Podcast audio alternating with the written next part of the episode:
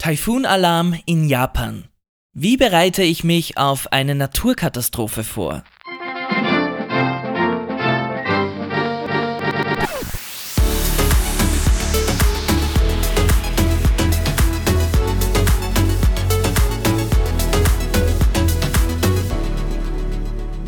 Im September hatten wir bereits einen der stärksten Taifune erlebt, die in Tokio je aufgezeichnet wurden. Was dann aber im Oktober folgte, sollte das alles noch toppen. Hier ist wieder Alex, euer Ösi in Kawasaki. Ich weiß, mein Podcast ist ja mittlerweile weltweit bekannt für seinen umwerfenden Humor, meinen gekonnten Witz und Charme, da bleibt kein Auge trocken. Mindestens genauso feucht, aber eine Spur ernster wird's allerdings in der heutigen Folge. Es geht nämlich um Taifune in Japan beziehungsweise ganz konkret darum, wie wir uns auf den letzten großen Taifun im Oktober vorbereitet haben und ihn dann erlebt haben. Später könnt ihr übrigens auch eine Audioaufnahme vom tosenden Höhepunkt hören. Man wusste schon einige Zeit vorher, dass der Taifun enorme Schäden anrichten würde. Mehr Menschen als überhaupt in ganz Österreich leben, sind direkt davon betroffen, bangen gemeinsam und sind diesem Taifun eigentlich ausgeliefert. Wir konnten nur zusehen, wie er Tag für Tag immer näher gekommen ist, schließlich über unser Haus gezogen ist und wie es plötzlich gespenstisch still war. Eines gleich vorweg, es war schon beängstigend. Die Taifunzeit in Japan beginnt offiziell eigentlich schon im Mai, erreicht aber im Spätsommer ihren wirklichen Höhepunkt. Von Reisen wird aber grundsätzlich nicht abgeraten, denn jedes Jahr formen sich ungefähr 30 Taifune über dem Pazifik. Typischerweise erreichen aber nur ungefähr drei davon überhaupt die japanischen Hauptinseln. Die Wahrscheinlichkeit ist also recht gering, dass euer Urlaub von einem Taifun beeinflusst wird. Aber wie das mit der Wahrscheinlichkeit ebenso ist, haben wir es geschafft, dieses Jahr gleich zwei der stärksten Taifune der letzten Jahrzehnte zu erleben. Im Jahr 1981 wurden die Baustandards verschärft, sie machen neue Gebäude sicherer vor Naturkatastrophen wie Erdbeben und Taifune. Die traurige Bilanz nach Taifun Nummer 19 Mitte Oktober war dennoch, 90 Menschen sind ums Leben gekommen, 85.000 Haushalte wurden geflutet oder beschädigt und die Schäden belaufen sich auf Milliardensummen. Aber von vorne. Unserem ersten Taifun im September haben wir recht entspannt entgegengeblickt. Es war eine Nacht lang laut und feucht, aber unsere Gegend ist unbeschadet davongekommen. Bei Taifun Nummer 19 Mitte Oktober war dann aber doch alles anders. Der Taifun wurde ja bereits lange Zeit im Voraus angekündigt. Es gab zum Beispiel im Fernsehen immer wieder Warnungen und Hinweise, dass man sich gut darauf vorbereiten und in Sicherheit bringen soll. In Expat-Foren wurde das aber von einigen Leuten als reine Panikmache abgetan. Als Neuankömmling war ich da ehrlich gesagt hin und her gerissen. Es gibt zwar auch in Österreich hin und wieder, wo Hochwasser oder Schlammlawinen, wie leider auch ganz aktuell, ich selbst habe mich vor Naturkatastrophen aber immer recht sicher gefühlt. Insofern wollte der Optimist in mir da schon dran glauben, dass das eben alles eine reine Panikmache sei wir wohnen auch in einem recht modernen, neuen Wohnhaus, trotzdem wollten wir auf Nummer sicher gehen. Nur, wie bereitet man sich überhaupt auf einen Rekordtaifun vor? Zuerst sollte man einmal herausfinden, was ein Taifun überhaupt ist. Taifune sind Wirbelstürme und sie gehören zu den schwersten Naturkatastrophen im Nordwestpazifik. So zerstörerisch und tödlich dabei sind nicht nur die hohen Windstärken, sondern auch die extremen Mengen an Niederschlag, die in kürzester Zeit zu Überschwemmungen oder Hangrutschen führen. Überschwemmungen sind für jene Menschen, die an der Küste oder in Tälern leben, natürlich eine besondere Gefahr, aber auch für all jene, die in niedrigeren Stockwerken in der Nähe eines Flusses leben. Mein Mann und ich wohnen im 44. Stock, der wird so schnell natürlich nicht geflutet werden, es besteht aber trotzdem das Risiko eines Stromausfalls oder einer Wasserabschaltung. Und 44 Stockwerke zu Fuß zu gehen, klingt jetzt auch eher unlustig. Zur Vorbereitung auf einen Taifun gehört daher Lebensmittelvorräte besorgen. Und das am besten nicht erst am Tag vor dem Eintreffen des Taifuns. Es kann nämlich schon vor dem Taifun tagelang regnen. Und ich kann euch versichern, dass ihr dann nicht mehr vor die Türe gehen wollt. Wie gesagt, war der Taifun in den Medien schon groß angekündigt, das heißt, die Menschen konnten sich auch so weit wie irgendwie möglich darauf vorbereiten. Im Supermarkt habe ich eine Art Weltuntergangsstimmung wahrgenommen. Es kam zu den sogenannten Hamsterkäufen. Die Leute waren deutlich rücksichtsloser, also irgendwie aufgekratzt nervös. Am meisten wurde klarerweise zu Wasserflaschen und Fertignahrung gegriffen. Ich habe auch Fotos von komplett leeren Supermarktregalen gesehen und das ist in Japan ein so seltener und dadurch schon richtig gruseliger Anblick. Da wurde auch mir dann ein bisschen mulmig. In der Hoffnung auf durchgehend Strom habe ich hauptsächlich frische Lebensmittel gekauft, aber auch Sachen wie Müsliriegel und dann habe ich doch auch Reis vorgekocht und eingefroren. Ein weiterer Tipp ist es, volle Wasserflaschen einzufrieren und bei Stromausfall als Kühlakku zu verwenden. Der Tag des Taifuns. Es wurde vorhergesagt, dass uns das Auge des Wirbelsturms am Samstag gegen 20 Uhr erreichen würde. Aber schon in aller Früh hat mich ein bis dahin unbekannter Alarmton auf meinem iPhone aus dem Schlaf gerissen. Am Bildschirm war dann eine große graue Benachrichtigung zu sehen, voller japanischer Schriftzeichen, und das hat sich schon so richtig bedrohlich angefühlt. Ich habe die Nachricht dann gescreenshottet und mit Google übersetzt. Und ja, es war eine Evakuierungswarnung, auch für unsere Nachbarschaft. Dinge, die man in der Früh nicht auf seinem Handy vorfinden möchte. Jedenfalls war es zunächst eben nur die Warnung, dass es zu einem Evakuierungsaufruf kommen könnte.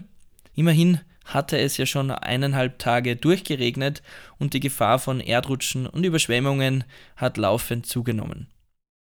Wenn man in Japan lebt, sollte man Bescheid wissen, wo sich die nächste Evakuierungsstelle befindet. In unserem Fall ist es eine Schule nur ein paar Häuser weiter. Da muss man dann schon auch überlegen, in welcher Situation es überhaupt sinnvoll ist, dorthin zu flüchten. Naja, dank Notfallalarm waren wir jedenfalls früh genug munter und konnten noch früher in Panikmodus verfallen. Nein, Panikmodus ist jetzt wahrscheinlich übertrieben, aber wir waren schon die ganze Zeit über irgendwie unruhig und aufgekratzt.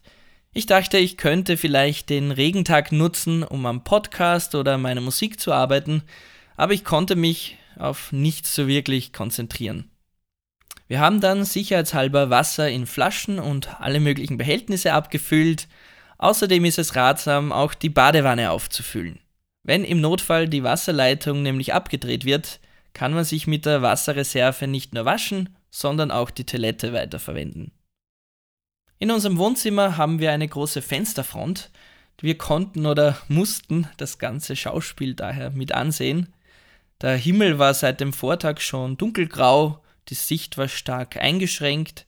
Wir haben dann gemerkt, wie Wind und vor allem der Regen von Stunde zu Stunde immer intensiver wurden. Im Stundentakt habe ich weitere dieser Alarme aufs Handy bekommen. Irgendwann sollten die ersten Ortsteile auch tatsächlich evakuieren aus dem Fenster konnten wir anfangs noch den nahegelegenen Tama-Fluss sehen, wie er kurz davor war, übers Ufer zu laufen. Mehr konnten wir dann nicht mehr sehen, weil die Sicht immer schlechter wurde. Der Fernseher lief den ganzen Tag. Noch im Laufe des Vormittags mussten im Süden unserer Präfektur immer mehr Leute ihre Häuser verlassen. Die Warnstufe für den gesamten Großraum Tokio hatte mittlerweile 4 von 5 auf der Skala erreicht. Ungefähr 7000 Haushalte waren bereits ohne Strom, sämtliche Züge und Flugzeuge haben ihren Betrieb eingestellt. Ich habe dann zu Mittag gekocht, ganz so, als wäre nichts. Irgendwann am Nachmittag waren es dann schon ganze 300.000 Haushalte ohne Strom. Im Fernsehen gab es immer mehr Aufrufe zum raschen Evakuieren, aber es war uns nicht ganz klar, welche Gebiete überhaupt gemeint waren. In Kombination mit der Weltuntergangsstimmung vor dem Fenster hatte ich das schon ein sehr beklemmendes Gefühl. Irgendwann haben wir dann auch wirklich gar nichts mehr gesehen. Als wären wir einfach in einer dichten Wolke versunken. Und übrigens rede ich bisher hauptsächlich von Starkregen. Der Wind, wie man sich einen Wirbelsturm vorstellt, war bis zum frühen Abend noch kaum ein Thema. Das hat sich dann aber sehr schnell geändert. Unser Wohnhaus ist erdbebensicher gebaut. Es ist daher nicht starr, sondern elastisch. Das heißt, bei Erdbeben oder sehr starkem Wind beginnt es zu schwanken. Und geschwankt hat es. Sehr anschaulich gemerkt haben wir es an der vollen Badewanne, wo irgendwann das Wasser fröhlich hin und her geschwappt ist. Desto näher der Wirbelsturm gekommen ist, desto lauter wurde der wirklich bedrückende Lärm. Wie vorhergesagt war der Taifun dann pünktlich um 20 Uhr bei uns. Unsere Glasfront hat vibriert und gescheppert, die Wände haben geknarzt, der Regen ist horizontal gegen die Fenster gedonnert, wir waren von einem lauten Rauschen umgeben, es war aber nicht gleichmäßig, sondern immer wiederkehrend. Wir haben sogar in der Wohnung den Windzug gespürt, es hat an der Wohnungstür gepfiffen und stinkendes Wasser hat aus dem Klo herausgespritzt als i-Tüpfelchen obendrauf und damit auch wirklich kein Sinn unstimuliert bleibt, gab's mittendrin auch noch ein mittelstarkes Erdbeben. Da hat dann auch mein Wasser im Glas mitgewackelt. Glaubt mir, wenn ich sage, ein Exorzismus ist nichts dagegen. Mehr schlecht als recht habe ich versucht, diese Lärmkulisse für euch einzufangen. Hört hier am besten selbst.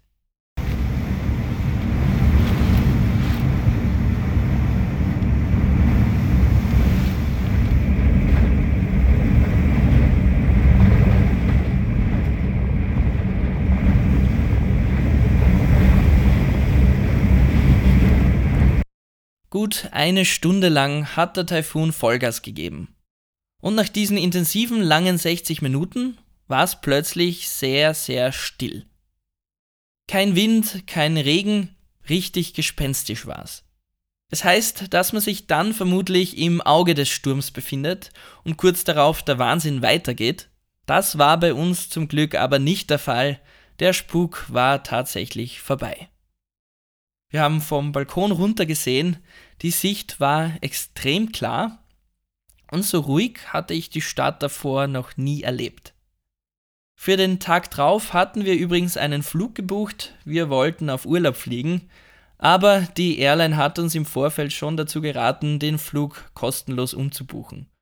Zum Glück haben wir das auch in Anspruch genommen, denn trotz strahlendem Sonnenschein und schwülen 27 Grad am Sonntag haben die öffentlichen Verkehrsmittel erst nach und nach ihren Betrieb wieder aufgenommen und unser ursprünglicher Flug wurde tatsächlich gestrichen. Wir sind mit einem Tag Verspätung in den Urlaub gestartet, aber das ist wirklich das Geringste. Wir haben erst hinterher erfahren, dass auch in unserer Nachbarschaft ganze Straßen und ein Bahnhof überflutet wurden. Und auch zumindest ein vergleichbares Wohnhaus drei Tage ohne Strom und Wasser auskommen musste. Viele Menschen sind bei diesem Rekordtaifun ums Leben gekommen oder haben ihr gesamtes Hab und Gut verloren. Die Aufräumarbeiten und der Wiederaufbau werden noch Monate, wenn nicht sogar Jahre dauern. Insofern schätzen wir uns sehr, sehr glücklich, dass uns nichts passiert ist, sind aber natürlich auch solidarisch mit den Menschen unserer neuen Wahlheimat. In solchen Situationen wird einem erst bewusst, wie mächtig die Natur eigentlich ist und wie es sich anfühlt, ihr hilflos ausgeliefert zu sein. Nur zusehen und abwarten zu können, während eine Katastrophe ihren Lauf nimmt. Ich möchte an dieser Stelle jetzt keine große Debatte mehr eröffnen. Vor dem Hintergrund des Klimawandels und der zunehmenden Häufigkeit und Stärke von Naturkatastrophen stimmt mich dieses Erlebnis aber schon sehr nachdenklich und besorgt.